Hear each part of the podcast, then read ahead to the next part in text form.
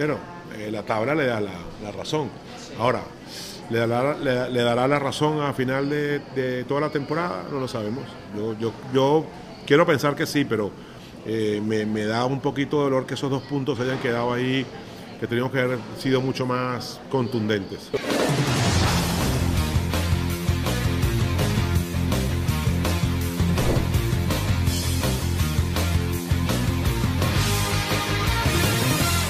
Hola, ¿qué tal amigos? Bienvenidos a un nuevo episodio de Día de Juego. Hernán Rodríguez, Antonia y Como ven en pantalla ya tenemos hoy aquí con nosotros a un invitado muy especial.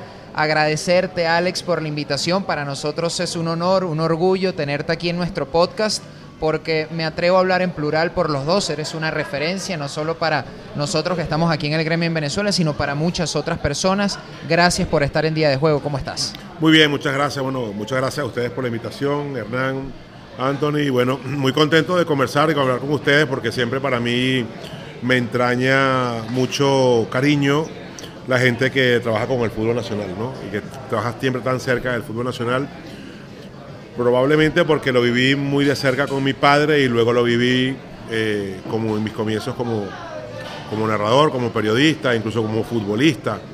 Y sé, bueno, las dificultades y las miserias por las cuales eh, regularmente tenemos que pasar todos, ¿no? desde los futbolistas al público y, siempre yo creo que todos los que hemos estado y hemos trabajado cerca de eso, eh, si a lo mejor sin conocernos tenemos una, afinidad muy especial, probablemente y precisamente porque sabemos las dificultades que, ¿no? que, genera el, trabajar, no por, por el fútbol nacional, porque eso, sino trabajar en el fútbol nacional eh, es una dificultad que eso, bueno, sabemos de qué está hecho y estamos nosotros mismos eh, hechos probablemente de, esa misma, de, ese mismo dolor, ¿no? De estar tan cerca de lo que llamamos que es el fútbol venezolano.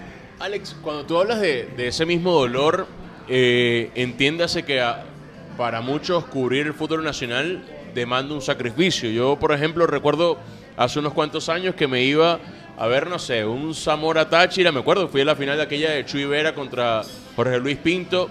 Y, bueno, y muchas veces era de tu bolsillo, porque es muy poca la retribución que de repente puedas sentir en ese momento, pero hay un intangible que tiene que ver con tu formación, con, tu crecimiento, de cuánto sacrificio está hecho el tema de llegar a los medios de comunicación eh, eh, desde abajo.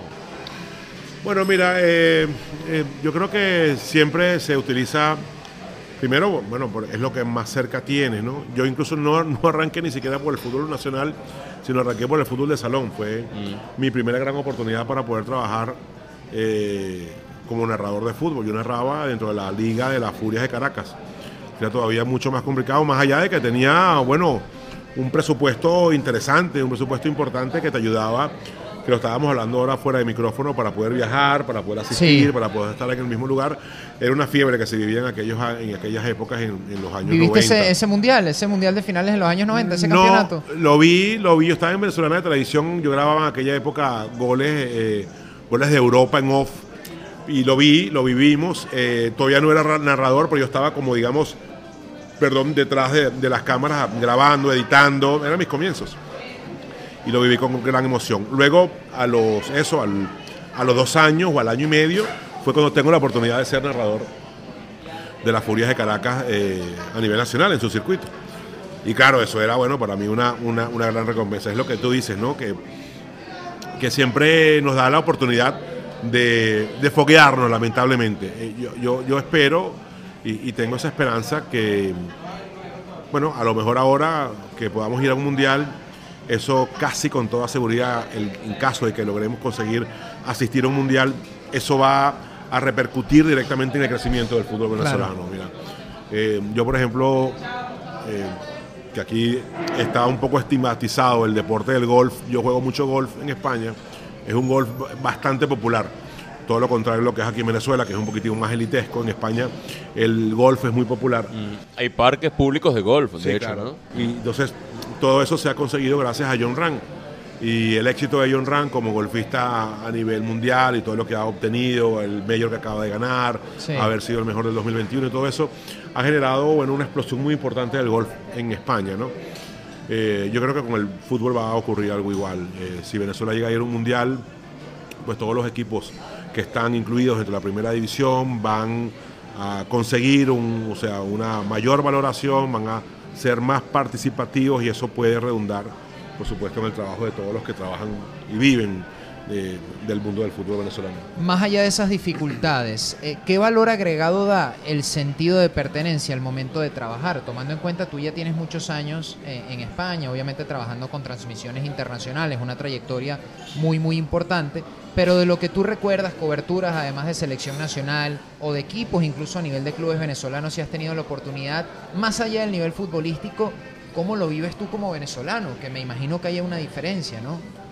Cuando lo hacía, ¿te, te refieres Sí, tú? claro. Sí, bueno, muy emocionante, muy emocionante.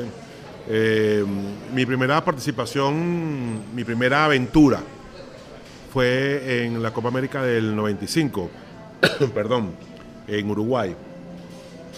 Eh, tuve, bueno, tuve eh, la decisión eh, y, y la aventura, creo que es la palabra, de ir a una emisora de radio, comprar los espacios como productor independiente, buscar unos clientes e ir a narrar a la selección de Venezuela en, en Uruguay. Eh, una experiencia tremenda.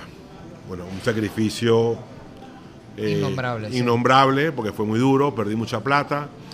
Eh, me salieron malas cuentas, era muy joven, era muy, muy jojoto. eh, de hecho, bueno, no, solamente perdí dinero, sino además perdí el esfuerzo de, de- de- de- de poder eh, eh, retribuirme a mí, no solamente económicamente, sino con la satisfacción de poder haber hecho un buen trabajo, porque terminé durmi- durmiendo en un burdel, porque no tenía dinero. Wow. Sí, era un hotel, un hotel pero muy malo en Montevideo. Recuerdo el nombre, el nombre se llamaba Bucios. Eh, era un hotel, un hotel de, prostitutas. O sea, Sí, sí. Dormía ahí en un hotel de prostitutas. Era lo que me alcanzaba para eso. Pero bueno, pero fue una satisfacción tremenda porque pude vivir muy joven lo que era narrar y tuve eh, la alegría de poder narrar un partido de, de Venezuela en el propio terreno de juego y yo como comenzando como narrador, ¿no? Recuerdo además que la experiencia fue, fue muy, muy intensa tecnológicamente porque acababan de salir los celulares. O sea, era un celular gigante con dos baterías gigantes, era más o menos un mamotreto de este tamaño, que tenía un cable, ¿no? Y tenías que enchufarlo, porque las baterías, es decir, era, era, era celular, pero tenía que ir enchufado porque la batería no te daba para los dos. Claro, Tenía claro. autonomía, pues. Claro, tenía autonomía. Y de hecho la autonomía que te generaba era complicado porque la autonomía cargaba la... O sea, mientras tú estabas enchufado, él cargaba la pila y la pila se utilizaba. Lo increíble era que como había muy pocos celulares de aquella época, la señal era muy constante, no se caía. Ok. Era increíble. Y además el tiempo de emisión del celular era de un número que era mecánico, era del 0, 1, 2, 3, 4, 5, 6, 7, 8, 9, 0. Eran tres numeritos que se iban moviendo. Tac, tac, tac, tac, tac, Ah, tac, mira. tac, tac, tac. Entonces yo sabía que yo había comprado, tú hacías como una especie de prepago, y yo tenía acá, por cada partido no podía, como no tenía cuenta en, en- en Uruguay, eh, yo prepagaba 120 minutos. Yo tenía 120 minutos.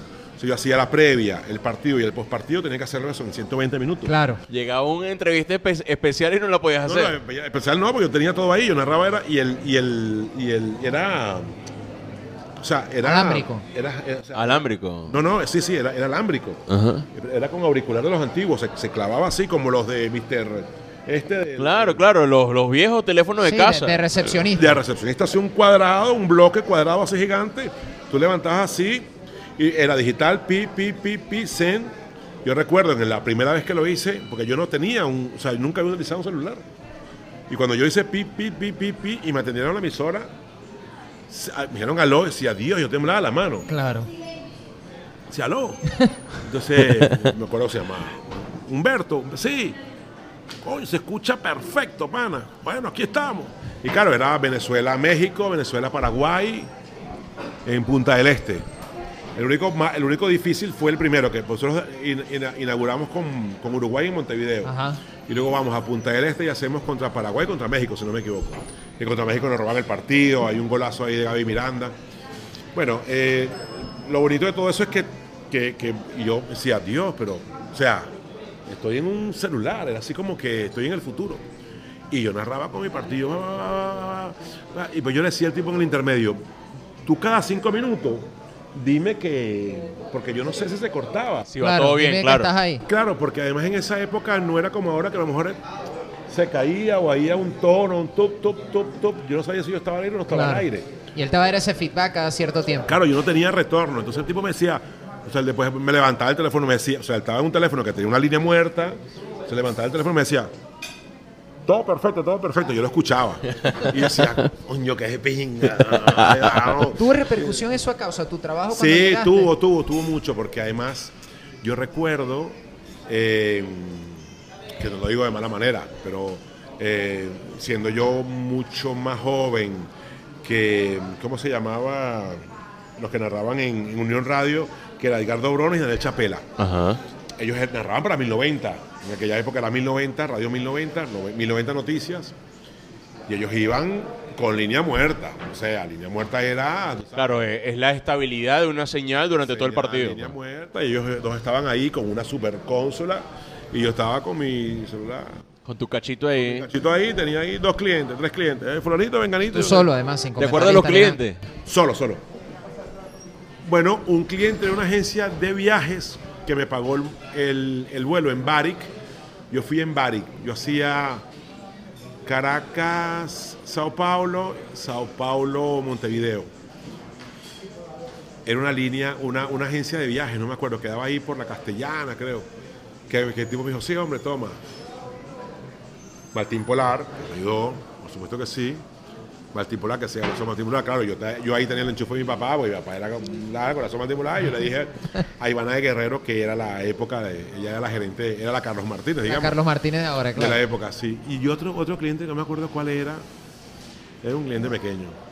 Pero bueno, magnífico, además que era muy auténtico porque la gente de Uruguay conocía a mi papá, mucha gente, porque mi papá siempre ha tenido mucha, una gran afinidad con el fútbol uruguayo, porque mi papá fue, bueno, miembro del Galicia y el Galicia de los 70 tuvo una influencia y una migración de futbolistas eh, uruguayos extraordinarios por la dictadura que había en Uruguay en aquella época y vinieron a jugar a Galicia, eh, Pepe Sacía, eh, bueno, to- todos los grandes uruguayos, de hecho, mi papá escribe una vez un, debería de buscárselo, mi papá escribe, mucha gente se pregunta a, quién nos parecemos nosotros, ¿no? Y nosotros realmente nos parecemos al uruguayo, a los uruguayos. Por supuesto, estableciendo las diferencias, o sea, entiéndaseme bien, ¿no? Porque nosotros tuvimos una gran influencia de nosotros- la educación nuestra, mucha o poca que hemos tenido dentro del fútbol, o la escuela, mucha o poca que hemos tenido del fútbol, ha sido el fútbol uruguayo. Probablemente esa sea la razón porque siempre nosotros hacemos un buen partido a los uruguayos.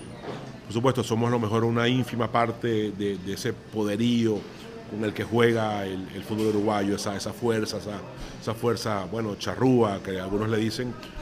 Pues Venezuela tiene un poco de eso. Y los uruguayos que se afianzaron en Venezuela, Carlitos Maldonado, por ejemplo. por Carlito citar- Maldonado, eso ya vino incluso después, pero toda la época de los 60, finales de esos 50, 60 y 70, había una gran cantidad de uruguayos, pero muchísimos, de los grandes uruguayos que, que pasaron por aquí. El Chueco Santos, eh, ese Pepe Sacía, eh, bueno, muchos ahora que no me acuerdo, eh, eh, Tavares, que es el, el Tavares, el, el, El, El papá de Tinchel. el- exacto, de familia de Tinchel. el- sí, el, el, Del- el- el profe. el- el- el- del- del maestro Tavares. Del Ajá, maestro de Oscar Tavares, sí, sí. Washington. de Juan Washington. El primo, el hermano, bueno, ahora se me va la cabeza. Eh, el que estuvo en Galicia, el gordo Rabel. El gordo Rabel. Eh, bueno, tantos y tantos uruguayos que pasaron muchísimos, pero años 60, no, no me acuerdo ahora. Mi, pero me pasó un reportaje de todos esos uruguayos que han influido. Eso, claro, mi- esa gente conocía a mi papá y cuando yo iba por allá, yo iba a bares tradicionales de fútbol y me decían, no, de hecho que ya habían vuelto, me decían, este es el hijo de Candal. Y había muchos uruguayos que se acercaban a mí, "Ah, tu papá, lo máximo y tal, no sé qué. Bueno, la vinculación que hubo mi papá con el Galicia, ese Galicia fue muy grande gracias a todos los uruguayos. Y bueno, eso es un poco, bueno, disculpa que me extienda, No, pero no, para nada. parte- El espacio es para eso. pa- un parte de, de- de lo que fue mi, mi primera gran experiencia narrando una Copa América en, en Uruguay, que hicimos una Copa América preciosa, preciosa de verdad. Eh, si no me equivoco, el técnico era Eduardo Borrero, puede ser. Eh, creo que sí era Eduardo Borrero. Bueno, era la época de Gerson, de Gaby, de Stalin. Stalin hace un partido contra Paraguay, contra México soberbio, soberbio, tremendo. Jugábamos muy bien al fútbol, teníamos una gran selección, lamentablemente, bueno, teníamos esa deficiencia, ¿no? Que ahora parece que se han disminuido, que han, que han se han acortado y que, bueno, jugamos de otra forma, de otra manera. En términos de identidad, de personalidad, ya que estás tocando el tema, ¿cuánto ha crecido la, la selección venezolana? Porque yo creo que, que, para una persona como tú, que ya lo relatas, desde finales de las 90 has tenido, has tenido una toma de contacto con, con la selección nacional, ¿cómo ves a la Vinotinto de hoy? Creo que puede servir de abreboca al punto principal de este episodio, ¿no? Analizar hoy en día a, a la selección nacional. ¿Cuánto ha cambiado? ¿Qué te ha gustado? ¿Qué no mm. tanto? ¿Qué queda por mejorar? ¿Qué crees tú que no ha cambiado demasiado en los últimos años?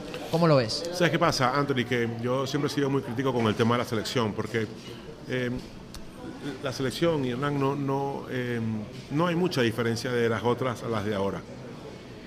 O incluso pudo haber mejores selecciones antes que ahora. Por talento incluso, dices tú. Por talento incluso, pero es que el problema no es eso. Yo creo que ahora estamos un poco mejor y somos más competitivos porque los jugadores de la actualidad trabajan mucho más afuera y tienen un mejor nivel físico, un mejor nivel alimenticio, mejor liga. Un mejor, una mejor liga, un mejor nivel mental, y eso redunda en una mejor actuación a nivel grupal dentro de la selección. Pero ahí no está la base de la circunstancia, porque eso va a depender mucho. Si tenemos un momento ahora, Yángel Herrera. Hemos sacado un jugador extraordinario como Yángel, eh, que juega en una liga española que le da una competitividad extraordinaria, con unos grandes eh, dietistas, eh, preparadores físicos, entrenadores, una vida un nivel importante, una exigencia de opinión pública importante que lo hace ser un jugador competitivo y cuando llega aquí ayuda mucho a la selección. Y ahí es donde tú ves, conchole, que la cosa mejora, ¿no? Se mejora ahí, mejora con Darwin pasa lo mío, con todo lo que ha tenido Rondón, pasó lo mismo, claro, ahí parece que se juega mejor. Pero ahí no está la realidad, el centro, el epicentro de, lo que tiene que ser mejor o peor. Yo siempre he señalado que todo esto tiene que venir a través de los equipos y nunca nos hemos preocupado con las circunstancias y la situación de los equipos. Nosotros no somos protagonistas en América con los equipos, no lo somos. Entonces, el día que lo seamos, ahí es donde va a venir la, primer, la verdadera gran relación del crecimiento de la, de la selección. Tú hablas de los clubes venezolanos, Claro, obviamente. Salud. Gracias. Salud, siempre bienvenido. Aquí en Gran Horizonte, bueno, bien atendido, Alex. Muy bien, muy bien. Gracias, Gran Horizonte. a la orden siempre. Mira, pero, pero... O sea, vamos a ver, el Ecuador. Claro. El momento de ¿Es un ejemplo, reflejo, no? es un reflejo no, de su te, no te digo nada más. Sí. Suramericana, Libertadores. ¿Cuándo nosotros hemos sido protagonistas en Suramericana y Libertadores? Nunca. No, y, y, también como Ecuador, es por ejemplo, protege el talento para que no se vayan tan rápido y que puedan quedarse en sus equipos para madurar Pero y competir, ¿no? Es, es, básicamente es el ejemplo, Hernán. Uh -huh. eh, Ecuador ha sido protagonista en Libertadores y en Suramericana. ¿Qué significa eso? Que detrás de eso hay un trabajo importante Estoy a de nivel acuerdo. de clubes. Sí. Entonces ese nivel de clubes, perdón, repercute en la competencia para generar, perdón, para generar mucho mejores jugadores a alto nivel seleccionables. Uh -huh. Nosotros somos lo que somos. Y lo que salen, y lo sabes tú. Orgánicamente, sí. Orgánicamente. Salen orgánicamente. Salomón Rondón. Bicho, un bicho grande, tal, ¿qué? ¿qué? ¿Crees que es un tema de voluntad tomando en cuenta la realidad de Venezuela sin entrar en lo espinoso del tema? Es decir, yo creo que Ecuador es un poco de todo. Sí, es un poquito de todo. Es claro. un poco de todo. Tampoco Ecuador es que. No, bueno, primero tradición. No tenemos la tradición futbolística. Okay. Segundo, la poca tradición futbolística que hemos tenido ha sido mutilada. Mutilada. O sea, es, San Cristóbal ha sido una de las grandes cunas del deporte, ha sido mutilado. Ciudad, Ciudad Bolívar, Puerto Ordaz. Puerto Ordaz ha sido una de las grandes cunas, el Oriente ha sido una de las grandes cunas. Maracaibo ha sido una, un, un, un, gran semillero dentro del fútbol, ha sido mutilado. O sea, aparece un gobernador, hace un equipo, desaparece, hace un alcalde, aparece otro equipo, pa. Y eso más o menos, los ocho son tan, tan amantes del fútbol, me refiero a Trujillo, Mérida y San Cristóbal, que ellos más o menos ahí aguantan su cosa, ¿no? Y el Caracas que ha crecido y que eso ha formado una especie de, de no, no, de, de un, un, nicho. Un, un, nichitico ahí, una selva, que hay una selva, que están ahí todos metidos, los de la barra, que están ahí todo el tiempo, o sea, lo digo en el buen sentido de la palabra, sí, sí. Pujando, claro. empujando y aguantando el equipo y presionando el equipo, que se hagan bien las cosas, y eso ha ayudado. Pero el resto, o sea, si mañana, pues, Philip se dice, bueno, ¿sabes qué? Estoy cansado, no, desaparece el equipo, no puede desaparecer el equipo. ¿Me explico? Sí. Y eso pasa en todo. Y eso, entonces no hay, o sea, falta más tradición, falta más ayuda, falta más respeto. eh, la federación que, que- que proteja eso, porque yo creo que es lo que tiene que proteger. O sea, la federación de agarrar y decir, señores, tenemos que hacer una selec- un, un torneo corto. No, no tenemos 20 equipos para hacer una- un torneo, no tenemos 20 equipos.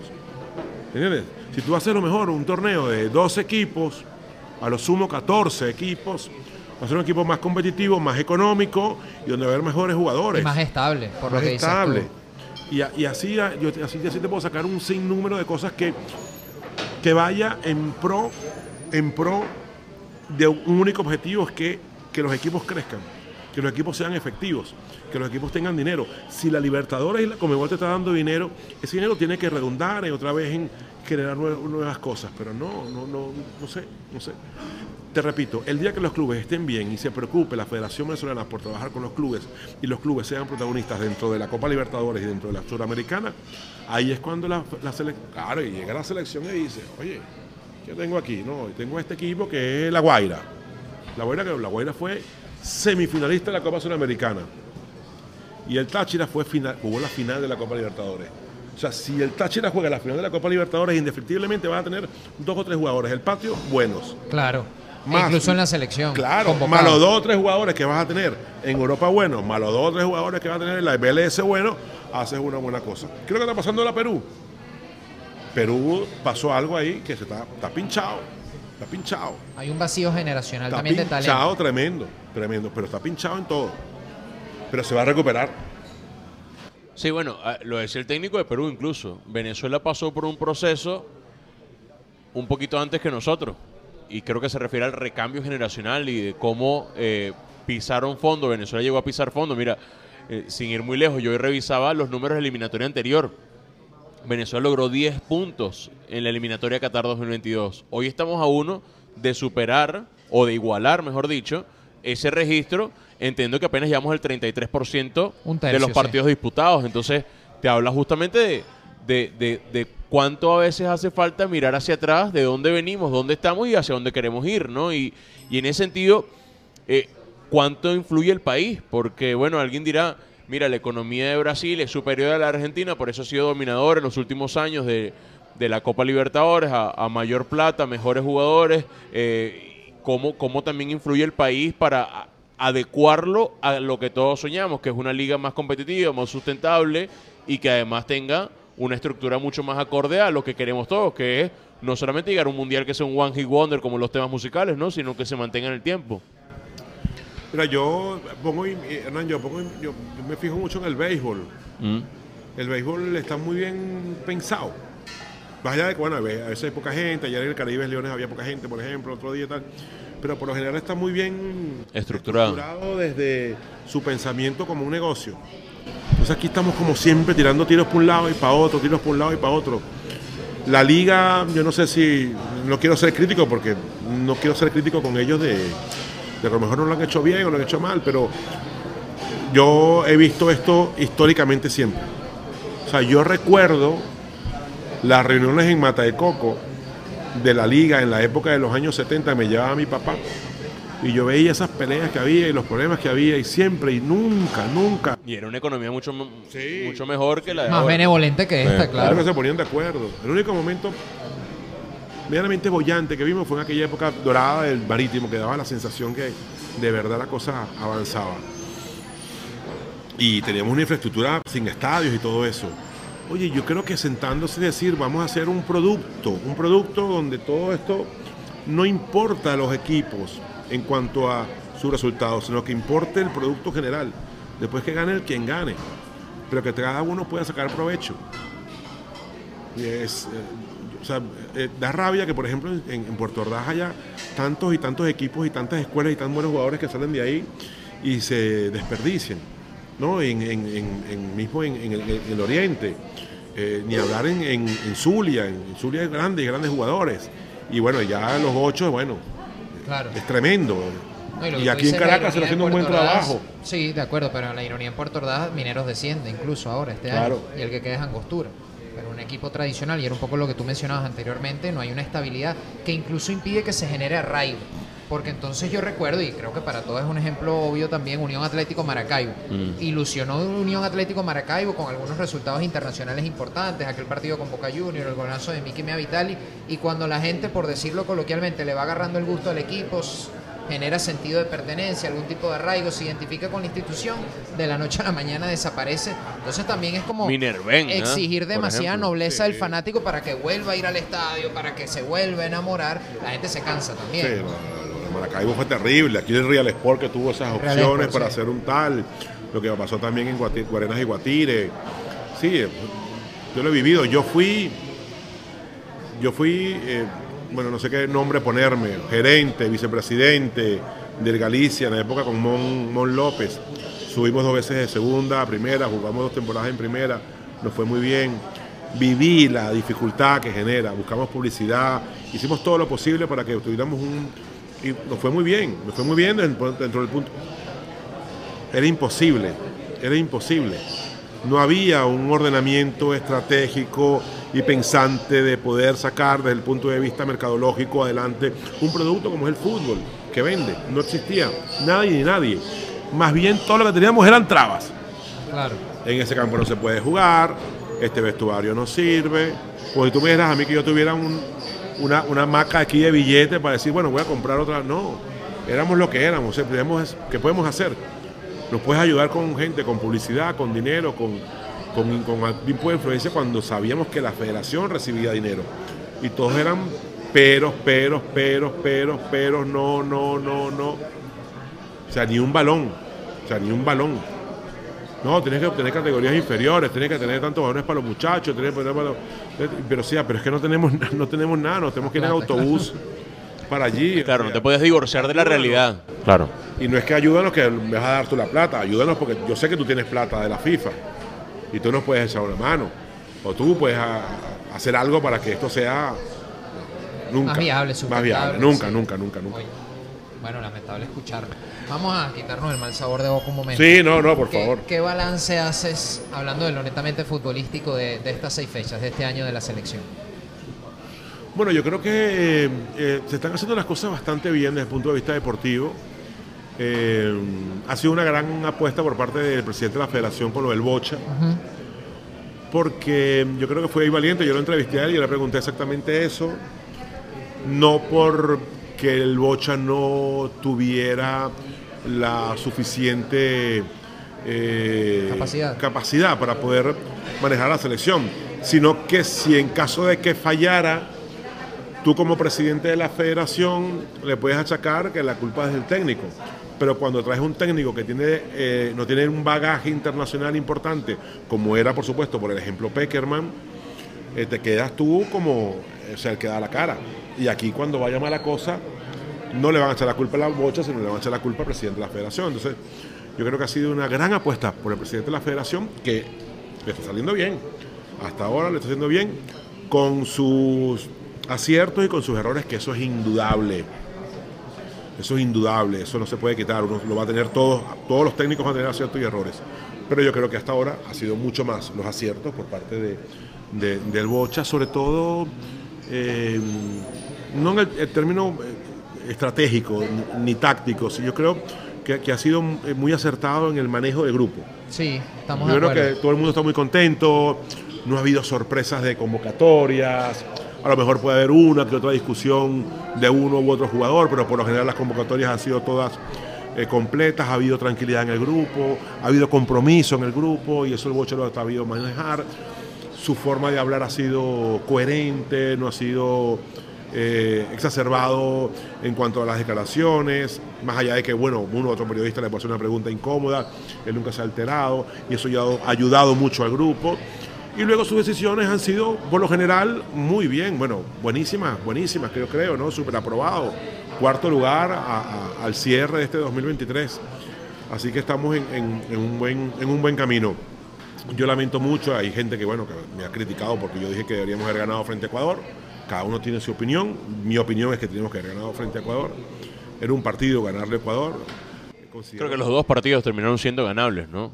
Sí, pero el partido frente a Perú es un partido más complicado. Yo sabía que iba a ser un partido complicado. De hecho, fíjate que comenzamos perdiendo. Sí, ¿no? y superados ampliamente Entonces, además. Y, y- y- y- y en esa derrota parcial, el que tú logres el empate es un éxito. Mm. Porque el partido yo lo veía perdido. Sobre todo por el primer tiempo, lo que dice Anthony, ¿no? O sea, eh, eh, estaba perdido. El primer partido tiempo para fue mí- el peor de estas eliminatorias de Venezuela. Ahí, podemos estar de acuerdo. Mm. Y, El peor. Y lo que tú dices, según ese contexto, el empate es un regalo. Es un regalo. Ahora lo ves en la planilla con respecto a la posición de Perú Sí. y habrá quien pueda pensar que no fue bueno. Sí, pero Perú, Perú es una selección en su casa para nuestro nivel con una dificultad extrema. Sí. Yo creo que si tú quieres sacar pecho de ir a un mundial, no tienes que ganar en Lima, tienes que ganar en casa con, con Ecuador. Bueno, de hecho, yo, yo creo que para mí, eh, una de las cosas más valiosas de la selección Minotinto es la capacidad de reaccionar. Cuando, Sí. eh, cuando perdía contra Chile, supo corregir y buscar el partido. Eh, eh, en la- cuando perdía contra Brasil, me acuerdo. Porque una de las cosas que incluso dijo Néstor Lorenzo cuando le ganaron a, a Brasil, cuando Colombia le ganó a Brasil, dijo, cuando tú buscas el empate contra Brasil, es muy probable que te llegue el segundo gol antes que te llegue el empate. Y a Venezuela justamente buscó el empate cerca del final, lo consiguió. Pero además de eso, lo que pasó contra Chile. Chile por momentos controlaba el partido aquí en Maturín. El primer tiempo fue parejo, el sí. primer, el primer tiempo y Venezuela fue reaccionando. Ayer, en ese partido, eh, esto se está grabando el miércoles, eh, ese partido contra la selección de Perú, lo que más me gustó fue la capacidad de reacción que tuvo la selección, sobre todo en la segunda parte, para generar ocasiones, para asociarse mejor. Eh, eh, Perú no gozó de, de muchas oportunidades en el segundo tiempo. Y, Sabiendo que tenía que, que haberlas hecho.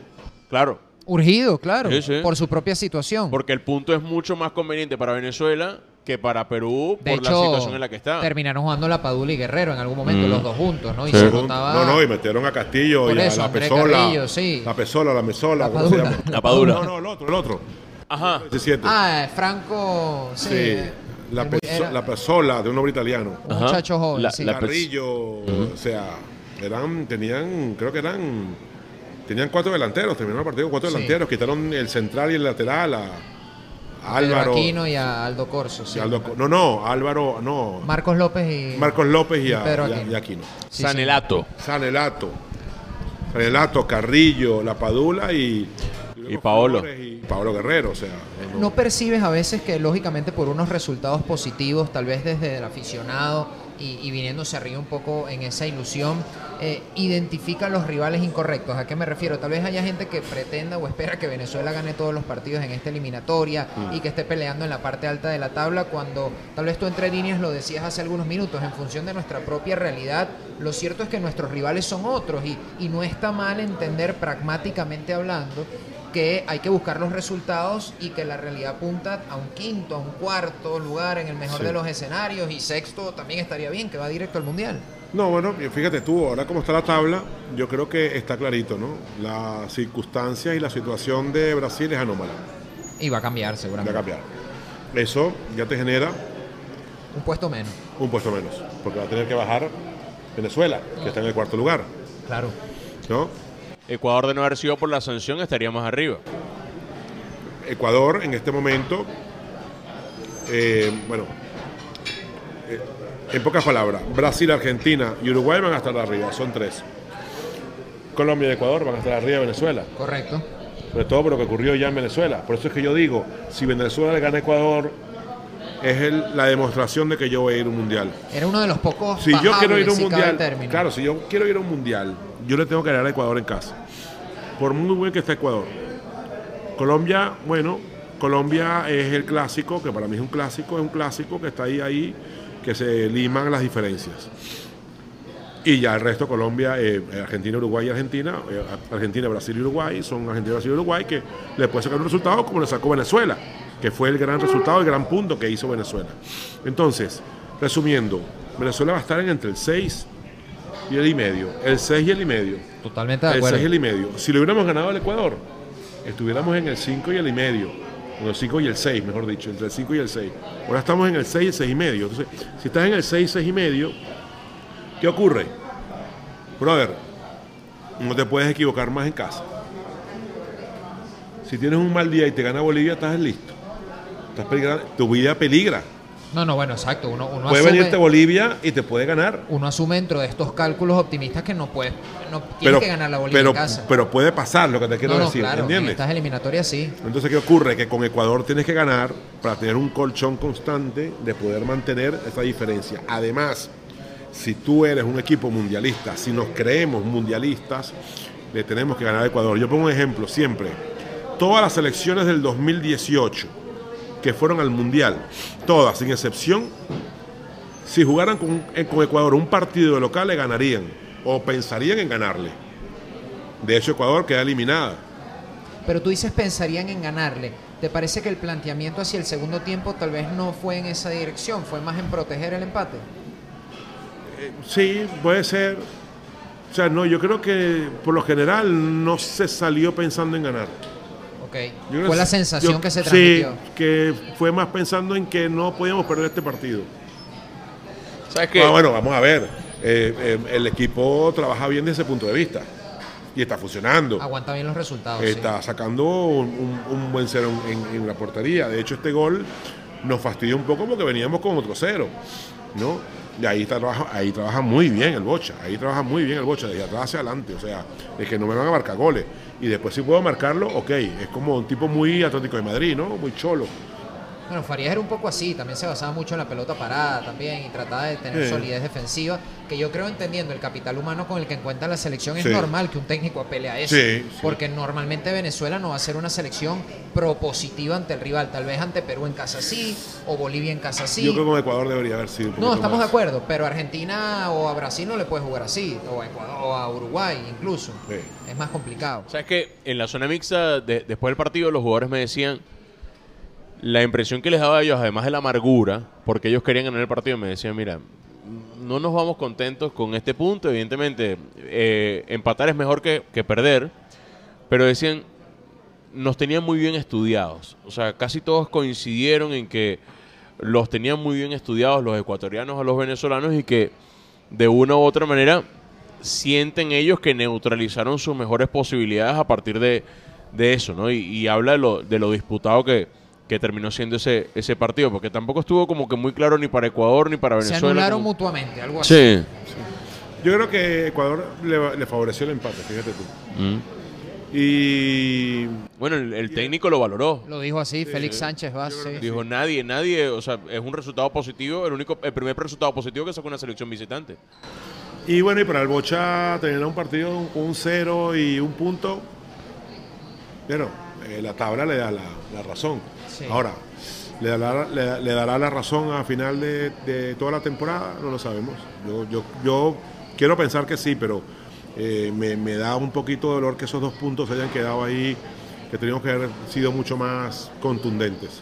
Tal vez en perspectiva adquieran otro matiz, como dices tú. Y si de repente, por ejemplo, el empate con Perú, que tú dices que fue bravo y positivo en este caso, si a Perú se le gana en casa, el empate en Lima se daría por bueno en perspectiva, en el futuro próximo, me explico.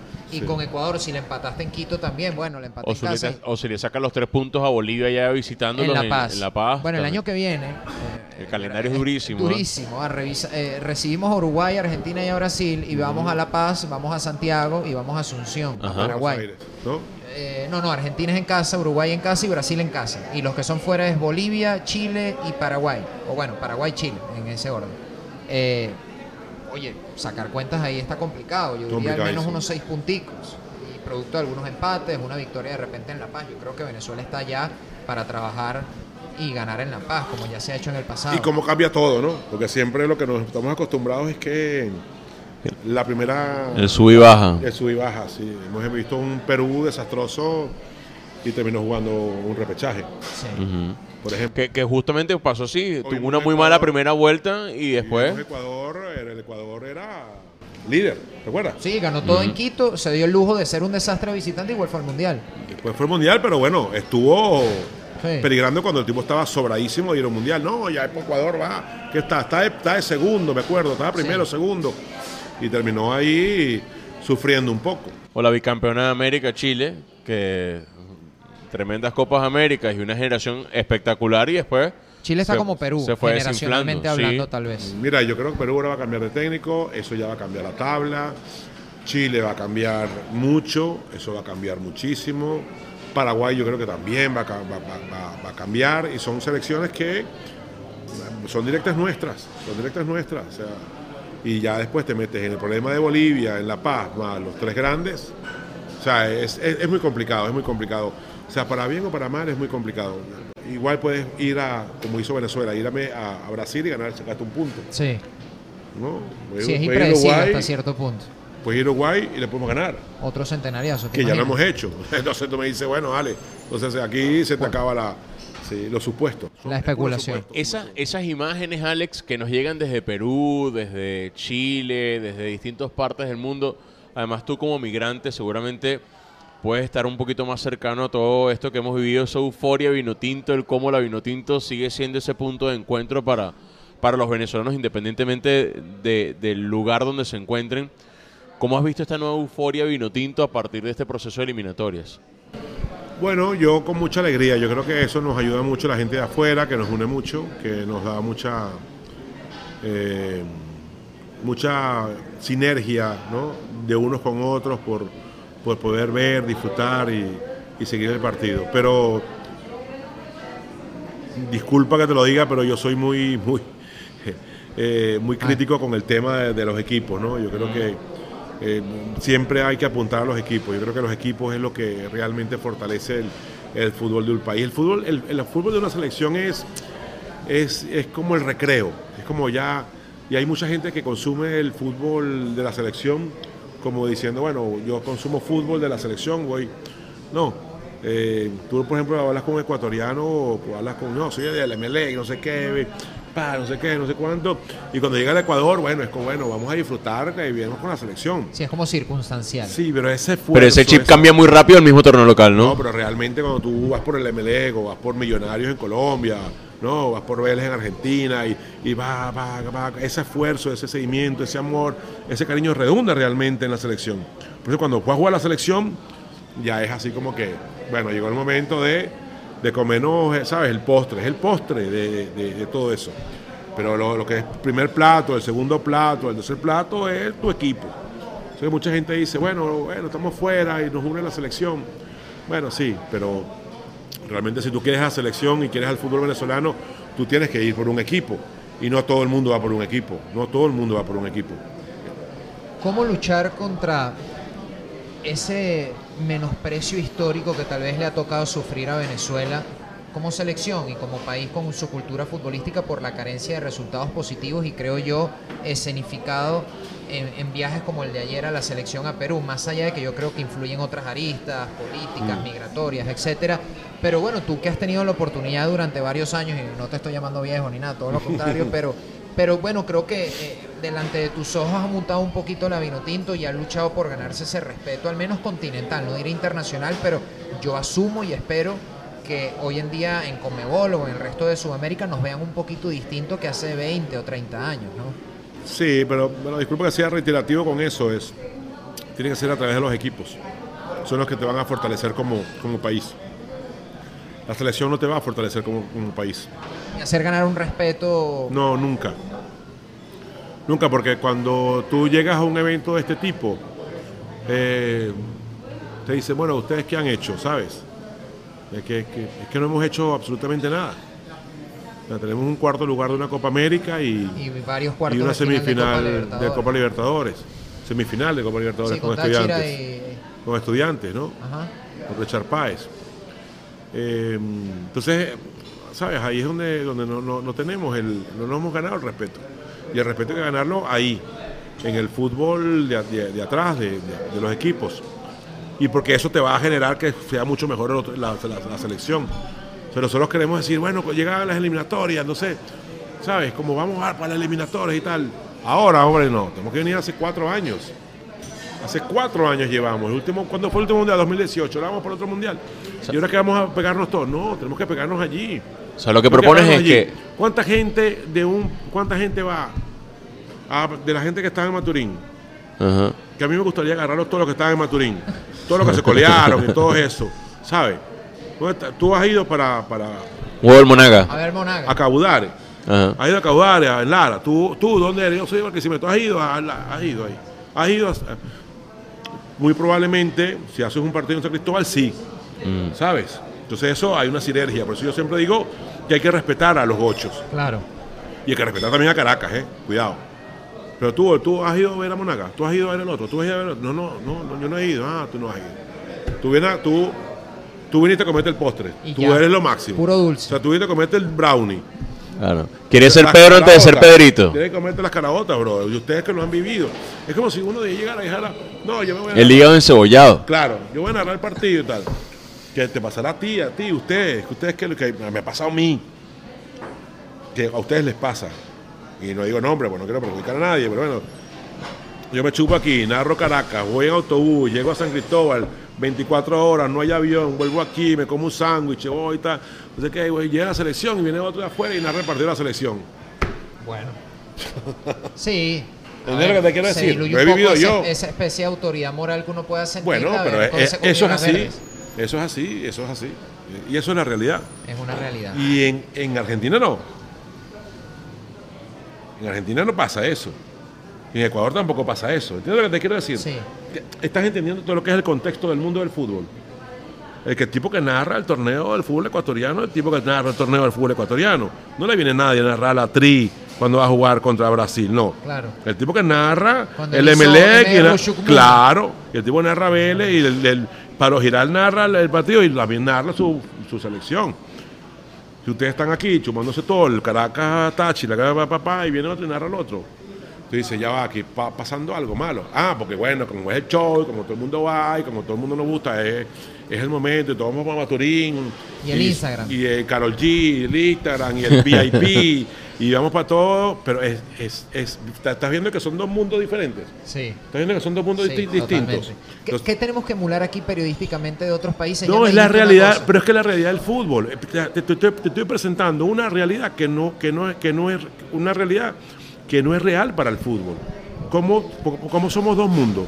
Porque en un partido Caracas, La Guaira o Caracas Metropolitano o, o los nombres que tengas cuando aparezcan y desaparezcan, van 300 personas y aquí fuimos, bueno, porque está chévere, porque bueno, está chévere, está chévere para todo, para el que vende la cerveza, para el que hace el negocio de la valla, para el de la publicidad, brother, agarra y le dice, mira, fulanito de tal, usted es público y oye, vamos a hacer una cosa, tú quieres estar aquí en Maturín con, todo el show y con todo lo que está montando, no me des todo, pero dame el 30% para poner en Valera, uy, conche, ¿sabes?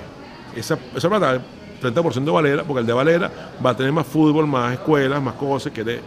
Y aquí, y el otro, el otro supermercado que hay que anunciar aquí, bueno, vente para acá y vamos a poner aquí, claro, entonces tú ya te vas a sentir bien.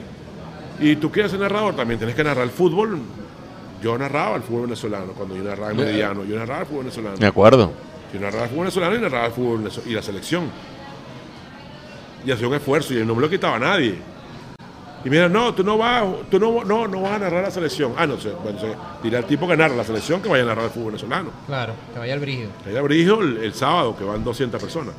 ¿Cómo, ¿Cuánto ha cambiado este tema de los medios? Eh, y lo digo en general, no, no necesariamente el, el ejemplo venezolano, pero desde tus comienzos en, en la industria de, de los medios de comunicación, O sea, igual, Hernán. mira, está, y, y ahora, Sí, igual. es igual, sientes que... Ah, bueno, está un poquito más maquillado. Hay un, mejores los estadios después de la Copa América, unos mejores que otros, un poquito mejor iluminación. No, pero digo los medios de comunicación. El, Ah, no, el- el tema de- del, no, del medio fatal. como gremio... No, no es fatal, también el tema país nos ha ayudado mucho, Mm. ¿sabes? O sea, hemos pasado por una pandemia y que nos ha golpeado a todos y, y además es un problema comunicacional por el tema país que tampoco ha ayudado en lo absoluto. Eh, los medios de comunicación han sido apoderados por parte del gobierno, muchos Sí. de ellos, y eso ha perdido pluralidad. Yo recuerdo que en mi época, yo estábamos hablando el otro día, por cierto, en el día de la preventa de Unión Radio, en mis comienzos, yo comencé trabajando, yo tenía un programa de radio que era eh, con Tony Carrasco, se llamaba Pitazo Inicial, eh, en Radio Difusora Venezuela, AM 790. Éramos productores independientes, buscábamos clientes y hablábamos de fútbol. Así había 500 mil opciones. Sí. Después me fui a una mejor radio, en Radio Dinámica, 1450, que era un cañón, se escuchaba buenísimo. Después apareció Radio Deporte, dentro de las que pero había 500.000 radios. Y te ibas de camino Miranda y había más radios AM, y te ibas para Guarena y Guatella había más radios AM. Entonces hacías tu programa de radio. Ahora no puedes, no, no, no tienes esas opciones que había antes. Entonces eso ha cambiado mucho. Mira, fíjate, mi papá, que paz descanse, cuando tuvo en dos oportunidades la selección, como fue un hombre de radio y fue un hombre de productor independiente, mi papá fue gestor de la selección en dos eliminatorias.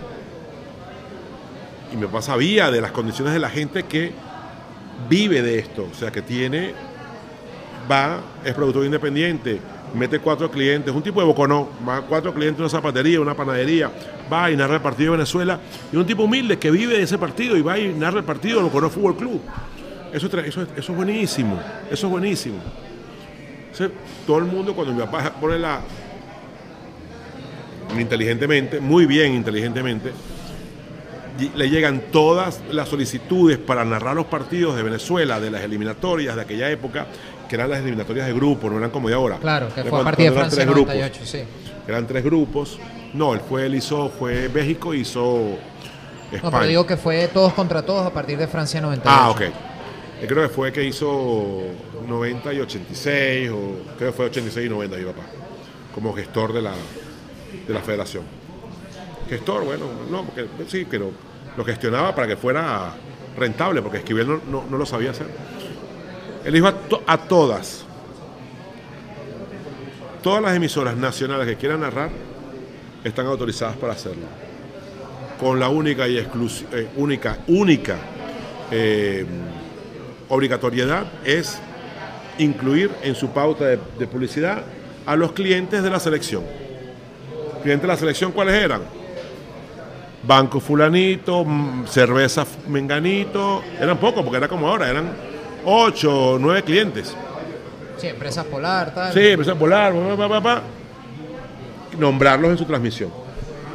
Eso y, fue a partir del 86. Sí, y mi papá le decía al cliente, mira, todas las emisoras de radio que van a transmitir el partido y que tienen la zapatería fulanito, la vaina de van a decir los patrocinantes de la selección. Y todos pueden transmitir. Alcance nacional, claro. Nada, o claro, Radio Color de Boconor, Radio Sol de Margarita, todos venían. No había YouTube, obviamente. Todos venían, todos iban y, y todos candal, no, gracias, brother, que, que lo máximo, porque antes entraban tres o cuatro, sus amiguitos, sus billetes, y todo el mundo transmitía. Y todos transmitían. Pero claro, transmitían para allá, para un pueblecito de Boconó, para un pueblecito de Yaracuy. Eso es lo que ha cambiado. Eso, eso te da vida. Eso, ¿Por qué los gochos son así? ¿Cuántas emisoras tienen los gochos?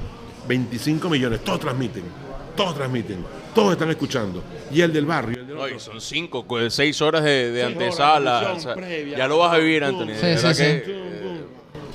Alex, vamos cerrando ya el episodio y, y yo creo que, que, es obvia tal vez la respuesta, pero uno quisiera tener la oportunidad de escucharlo de tu propia boca, tomando en cuenta lo, que significó Lázaro para, este país, ¿no? Eh, ¿Qué significa tu papá para ti, más allá de lo obvio, lo familiar? ¿Y cuánta influencia tuvo en que tú te dedicaras a lo que hoy en día te dedicas? Bueno, muchísimo. Muchas gracias por la pregunta.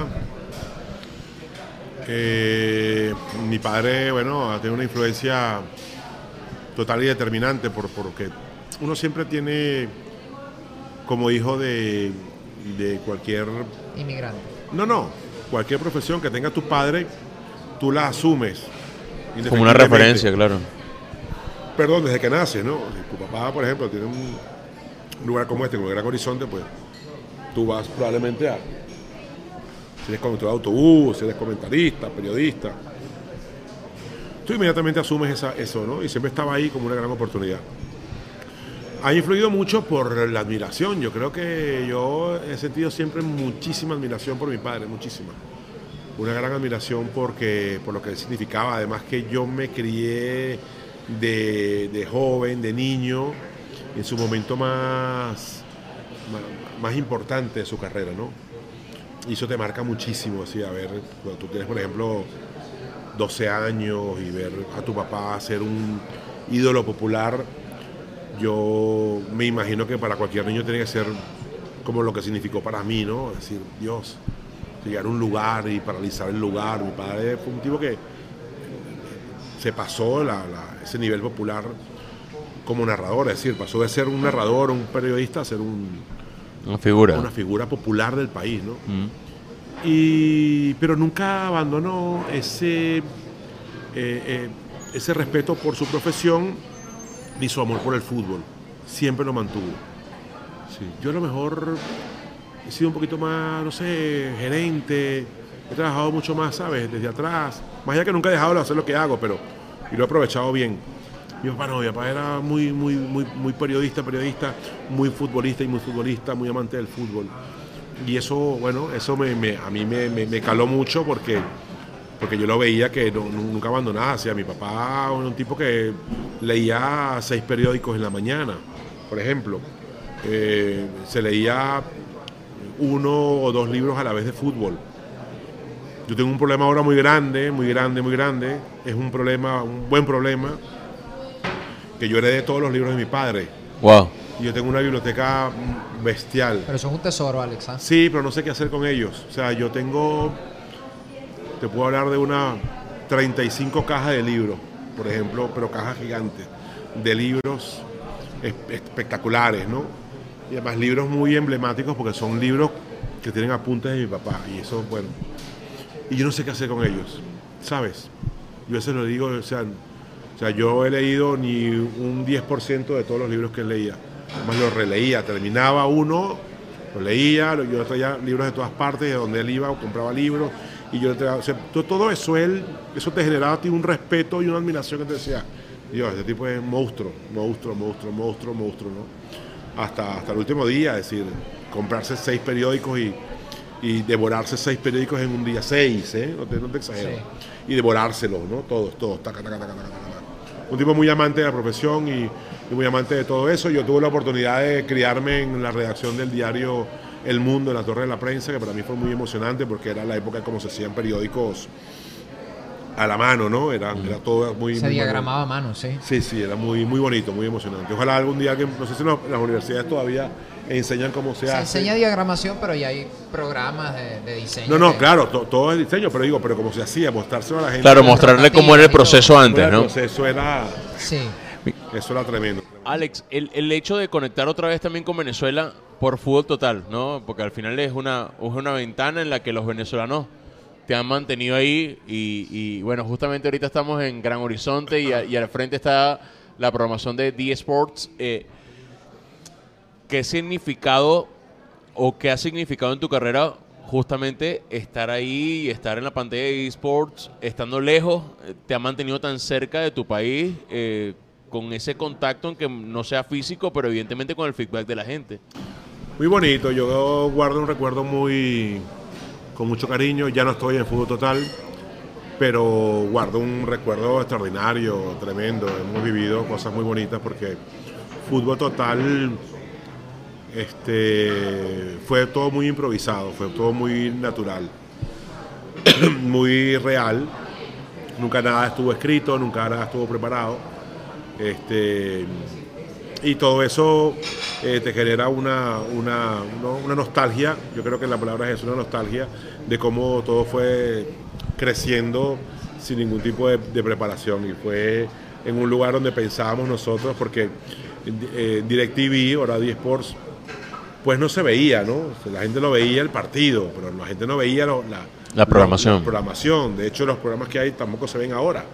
O sea, la gente, bueno, es un, no, son malos, no quiero decir que sean malos, sino que la gente compiten con otros programas con mucho más, claro. más importantes y, menos locales, digamos, ¿no? Entonces, cuando nosotros hacíamos todo eso, lo hacíamos sin ningún tipo de, de expectativa de rating. lo hacíamos todo como como si hiciéramos un, no sé, un programa en la casa con cuatro amigos. Bueno, un podcast.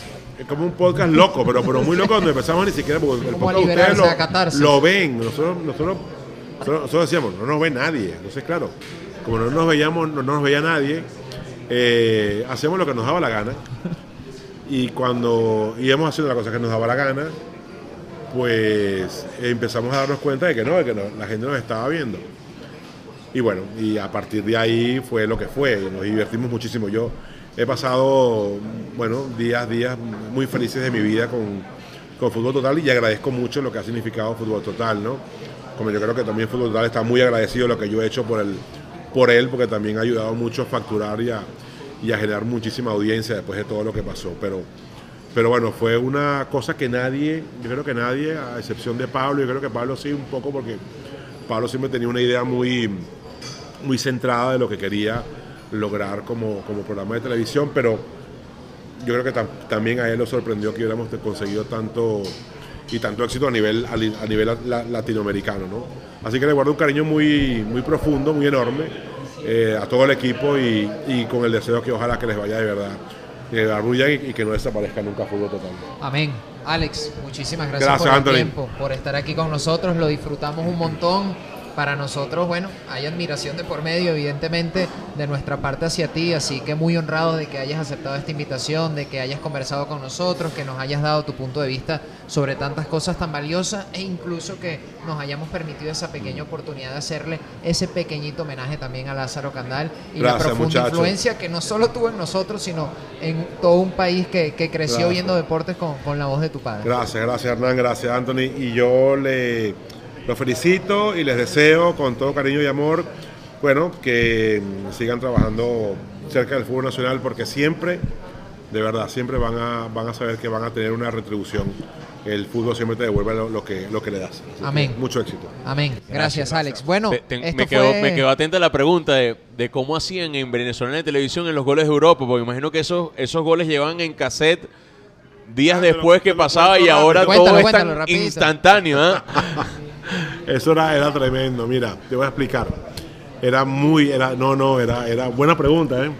Buena pregunta. Fíjate, en esa época los goles te los lanzaban, o sea, había muchos canales de televisión eh, de afuera, pero te los lanzaban un poco random, que tú más o menos los controlabas. Tú, por ejemplo, sabíamos que los goles de Italia iban en el noticiero de la RAI, teníamos RAI en, el, en, el, en, el, en el cable, eh, Ray 1, había un solo, una, sola, no, Ray Internacional, te lo lanzaban el domingo a las 9, ¿no?